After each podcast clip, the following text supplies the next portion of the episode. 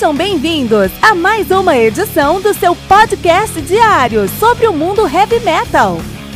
Esse é o Metal Mantra, o podcast do metal sagrado. Lembrando que você pode nos mandar suas perguntas, sugestões, críticas, correções, elogios ou quaisquer outros comentários no nosso e-mail metalmantrapodcast@gmail.com.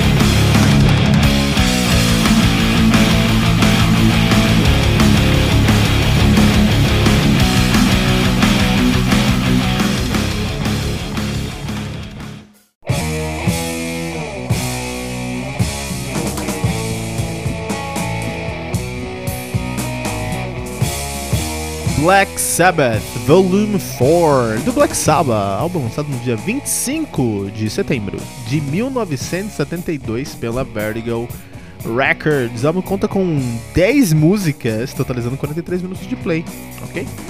Temos aí uh, no Black Sabbath, Black Sabbath que são os fundadores da, dessa coisa toda que é o heavy metal, né? Os caras são criadores do doom metal e do heavy metal, são de Birmingham, na Inglaterra. Uh, atualmente se encontram separados, mas não sabemos até quanto tempo. Tá todas, todas as bandas estão voltando, né? O turnê de despedida agora é o grande engodo do mundo heavy metal. Todo mundo sabia disso, na verdade. Então os caras estão na ativa desde 69, na verdade estavam na ativa desde 69, né? Então em 68 eles assumiram o nome de Polka Telk. Depois eles mudaram o nome para Earth, ainda em 68 até 69. Em 69 eles mudaram o nome para Black Sabbath e estiveram na ativa até 2006 pararam em 2006, voltaram em 2011, estão nativos agora até 2017. Tá, estiveram, né? Mas eu acho que volta. Eu acho que o Black Sabbath volta.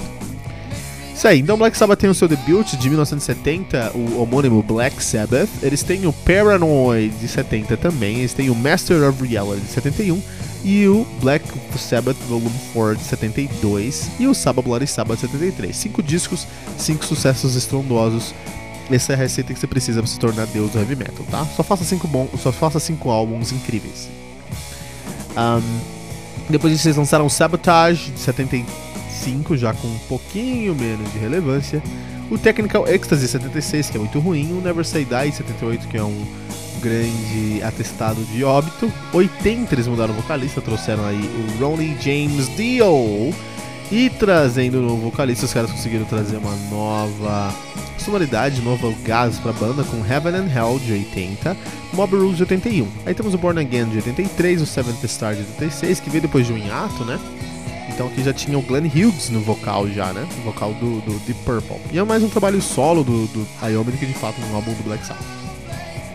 Temos o Eternal Idol de 87, o Headless Cross de 89 e o Third de 90, o The Humanizer de 92 já com o Jill.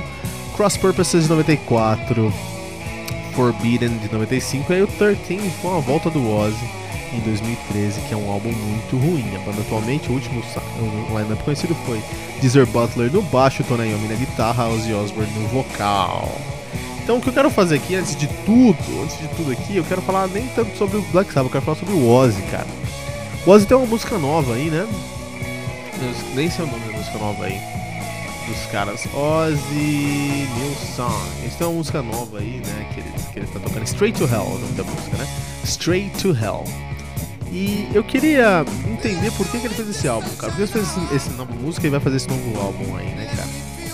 Porque quando a gente pensa no Black Sabbath de 72 aqui, com o volume 4 com o Snowblind, na verdade, é, eu não consigo ver, não consigo entender como é que o Ozzy faz consigo gravar esses dois álbuns, cara. Né, vamos colocar rapidinho aqui, ó. Straight to Hell do Oz, vamos escutar.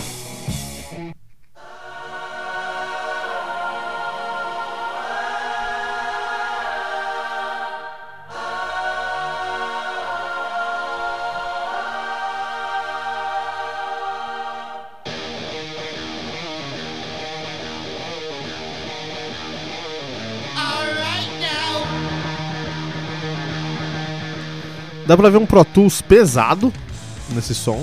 Pra conta de história, o vocal tá um Pro Tools pesado. A produção. Uh, a produção desse álbum aqui é uma produção com uma timbragem totalmente diferente do que a gente conhece de Ozzy e de Black Sabbath. Uma timbragem mais próxima para mim de Korn do que de verdade de Ozzy. A composição tá fraquíssima. O Ozzy não consegue cantar mais. Eu não sei por que esse álbum tá sendo lançado, cara. Straight to Hell Eu tô com medo desse novo álbum do Ozzy aí, cara. Tô com medo, cara. Tô com medo, porque se a galera escuta esse álbum aqui e falar que foi bom, cara, eu não sei onde tá o meu senso crítico. Acabou meu senso crítico. Posso fechar Metal Mantra, cara. É, é complicadíssimo, cara. Complicadíssimo mesmo essa história aí do Ozzy lançar álbum novo. Eu até queria que ele lançasse álbum novo, mas eu queria que fosse álbum. Toda banda que tá voltando aí, que tem que quer fazer um álbum novo, cara, é muito importante que ela, na minha opinião, o primeiro passo é você fazer um novo álbum, né? Porque tem bandas que voltam pra fazer o que eles sempre fizeram, e aí eu já acho negativo de fazer um, um, review ali do seu som, né? Mas tá bom, se eu fazer um álbum novo, faça um Você vai voltar? Faça um álbum novo. Só que esse álbum novo, por favor, seja bom, né, cara? Seja bom. Ó, ó o que o Ozzy fez em 72 aqui, ó a diferença do que ele fez em 72. Changes. Changes tem uma diferença muito maior do que ele fez em, 90, em 72, cara.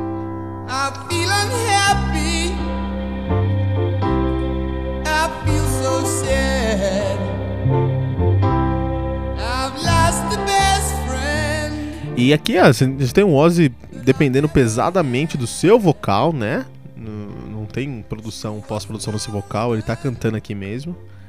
É um dos clássicos, uma das baladas clássicas do heavy metal. Eu cresci ouvindo essa música aqui, né? E é muito interessante, muito interessante aí como como mudou aí a perspectiva dos caras, né? Mas tá bom, vamos lá. Tá bom, deixa que tá, vamos lá. O que aconteceu? Volume 4. Volume 4 do Black Sabbath é um álbum muito interessante porque ele faz. Ele é o quarto álbum do Pentateuco do Black Sabbath. Então foram cinco álbuns, Smash, uh, Blockbusters, Smash Hits, que destruíram tudo, cara. Álbuns muito bons aí, né? Difícil você criar uma nova sonoridade. Mais difícil ainda criar uma nova sonoridade que seja aceita. Mais difícil ainda criar uma nova sonoridade que vai ser aceita e é, é, vai te colocar no topo das paradas de sucesso. Mais difícil ainda fazer isso cinco vezes. Como o Black Sabbath fez em três anos aqui. Dois anos, dois, três anos. Que é importantíssimo.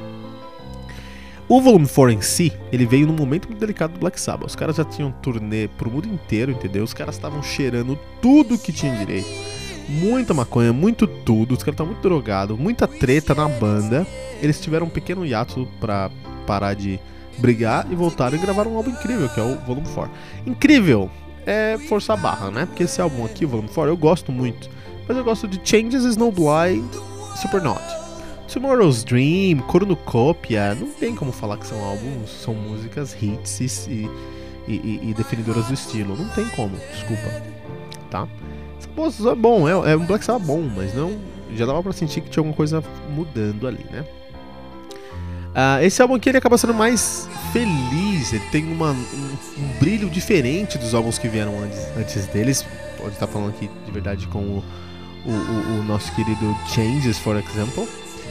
E é o primeiro momento que o, que o Black Sabbath fala: Eu também sei vender pop, cara. Com muita qualidade, logicamente. Changes tem muita qualidade ali, mas é um piano e voz muito bom, né? É... E é isso, cara. Vamos fora é isso, cara. É um álbum que veio de muita treta e muita droga, com coisas muito boas como Snowblind, Changes e Supernaut, mas em geral ali muitos fillers, né? Mas eu concordo que Snowblind, Supernaut e Changes valem um álbum, né? É, ainda mais em 72, não tinha nada para competir com eles lá em 72. Mas é isso aí, cara. Volume 4 do Black Sabbath no Metal Mantra.